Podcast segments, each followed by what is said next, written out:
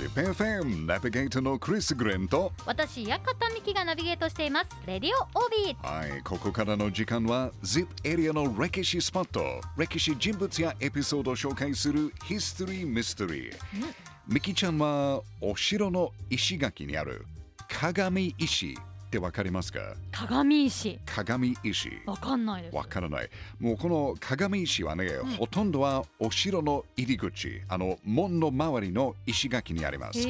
お城の中で一番大きくて、はい。立派な石が大体鏡石って呼べますね。その鏡石が門の近くにあると、はい。まあ、それを見て人たちは、おすごい、こんなに大きな石を用意できるということは、うん。やっぱりここの殿様は力がありますね、と思ってます。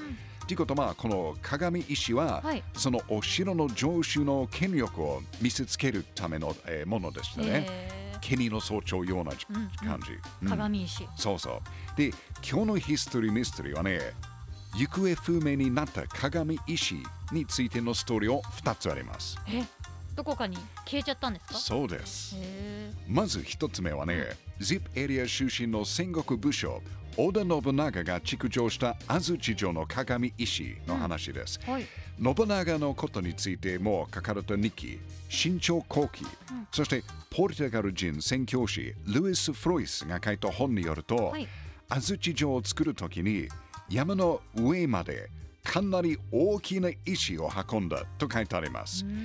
その石は蛇石、あの蛇の石と書いて蛇石と呼ばれるんですけど、ん。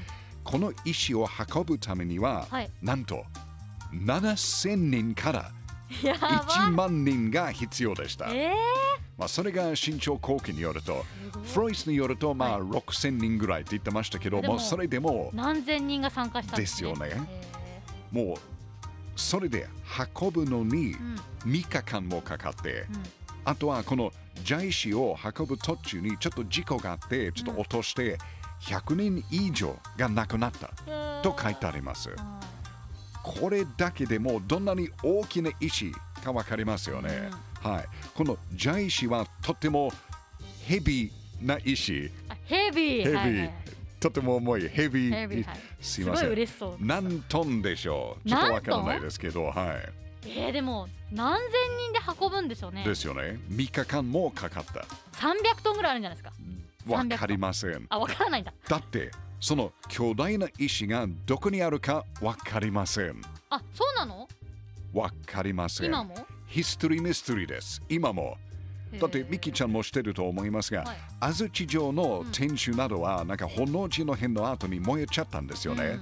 なので今山のふもとから山頂までは立派な石垣が、まあ、今もものすごいたくさんあります。うんでもどこを探しても安土城の蛇石は見つけれません。あそれっぽい石が全くわかんないないんだまさにヒストリーミステリーという感じです。だってそんなにでかい石は目立ちそうですよ目ね立ってる、うん間違いなし。これだーってわかりそうそうそうで信長だったらそれが鏡石用に一番目立っているところに置いておきたいんですよね。あじゃあその目立つところにもその蛇石っぽいのがうん。ないからない消えたんですかね？消えたんです。どうなんですかね？どうなったかわかりません。へ宇宙人がもうこれがいい石でもっと書いたかもしれない。えいやでも消えた。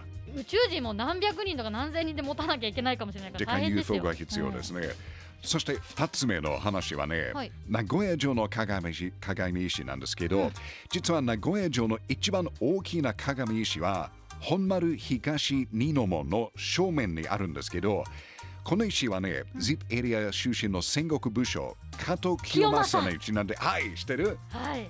清正石。はいそう。初めてこう意気おー。こうなんか意思疎通ができましたね。見たんですよね、はいこれ。はい。もう清正石という名前が付けられたんですがうん。実はその門の周りの石垣の担当したのははい黒田長政でしたあれ加藤清正ではありません。ただねいろんな記録や映像によると、うん名古屋城を築城するときに清正は巨大な石の上に乗って、うんね、掛け声をかけてみんなを応援しながら数百人が名古屋市内に名古屋城までそのでかい石を引っ張って運んでっていうエピソードが書いてあります。浮世絵もあります。でもそうそうそう。でもさっき紹介した清正石はね、はい岩みたいな大きく見えるけど、うん実際には厚さはもう30、40センチぐらいしかないんですあ。薄いんですねはい、石の板だけです。で、その上に乗ることはまあちょっと無理ですよね。うんうんはい。で、もし清正がその石を見つけたら、絶対に他の部署にあげることはありえないです。うんということはやっぱりこれは清正が運んだ石ではないと思ってます、僕は。うん。まあ、それでもなんか名古屋城内では清正が大きな石のあの上に乗ってる銅像がありますけどね。はい、じゃあ清正が町内に運んだと言われている巨大石は一体どこに使われたでしょう？えー、どこに使われたんですか？だって清正が担当したエリアはね、大天守と小天守の下の石垣なんですけど、天守台の石垣を見ても、うん。鏡石レベルの大きな石はありません。うん。はい。清正が乗った巨大石は一体どこ行ったでしょなんかあれですねどこに行ったんだろうって見たくなりますねまたう名古屋城、ねえ。だってそれもヒストリーミステリー。なんか清正石がすごいこうインパクトがあったうん。んでそんな謎があるとは知らなかったです。うん。ですよね。うん。まあやっぱりジペレの歴史って面白いですね。ZIPFM History Mystery 今日は織田信長の安土城のジャイ石そして加藤清正が名古屋城築城を参加した時の巨大石が消えちゃったという話でした。ど。こ行ったんだ？どこに行ったんでしょう？それがヒストリーミステリーです。でも本当に何千人が運んだっていうはい。岩だったらもう誰が見てもこれだっていうぐらい大きでいすよから、ね。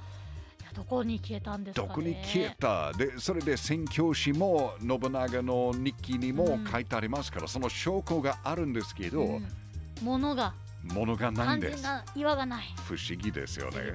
うん、加藤清正と同じ問題でした。ということで、ヒストリーミステリー来週もお楽しみに。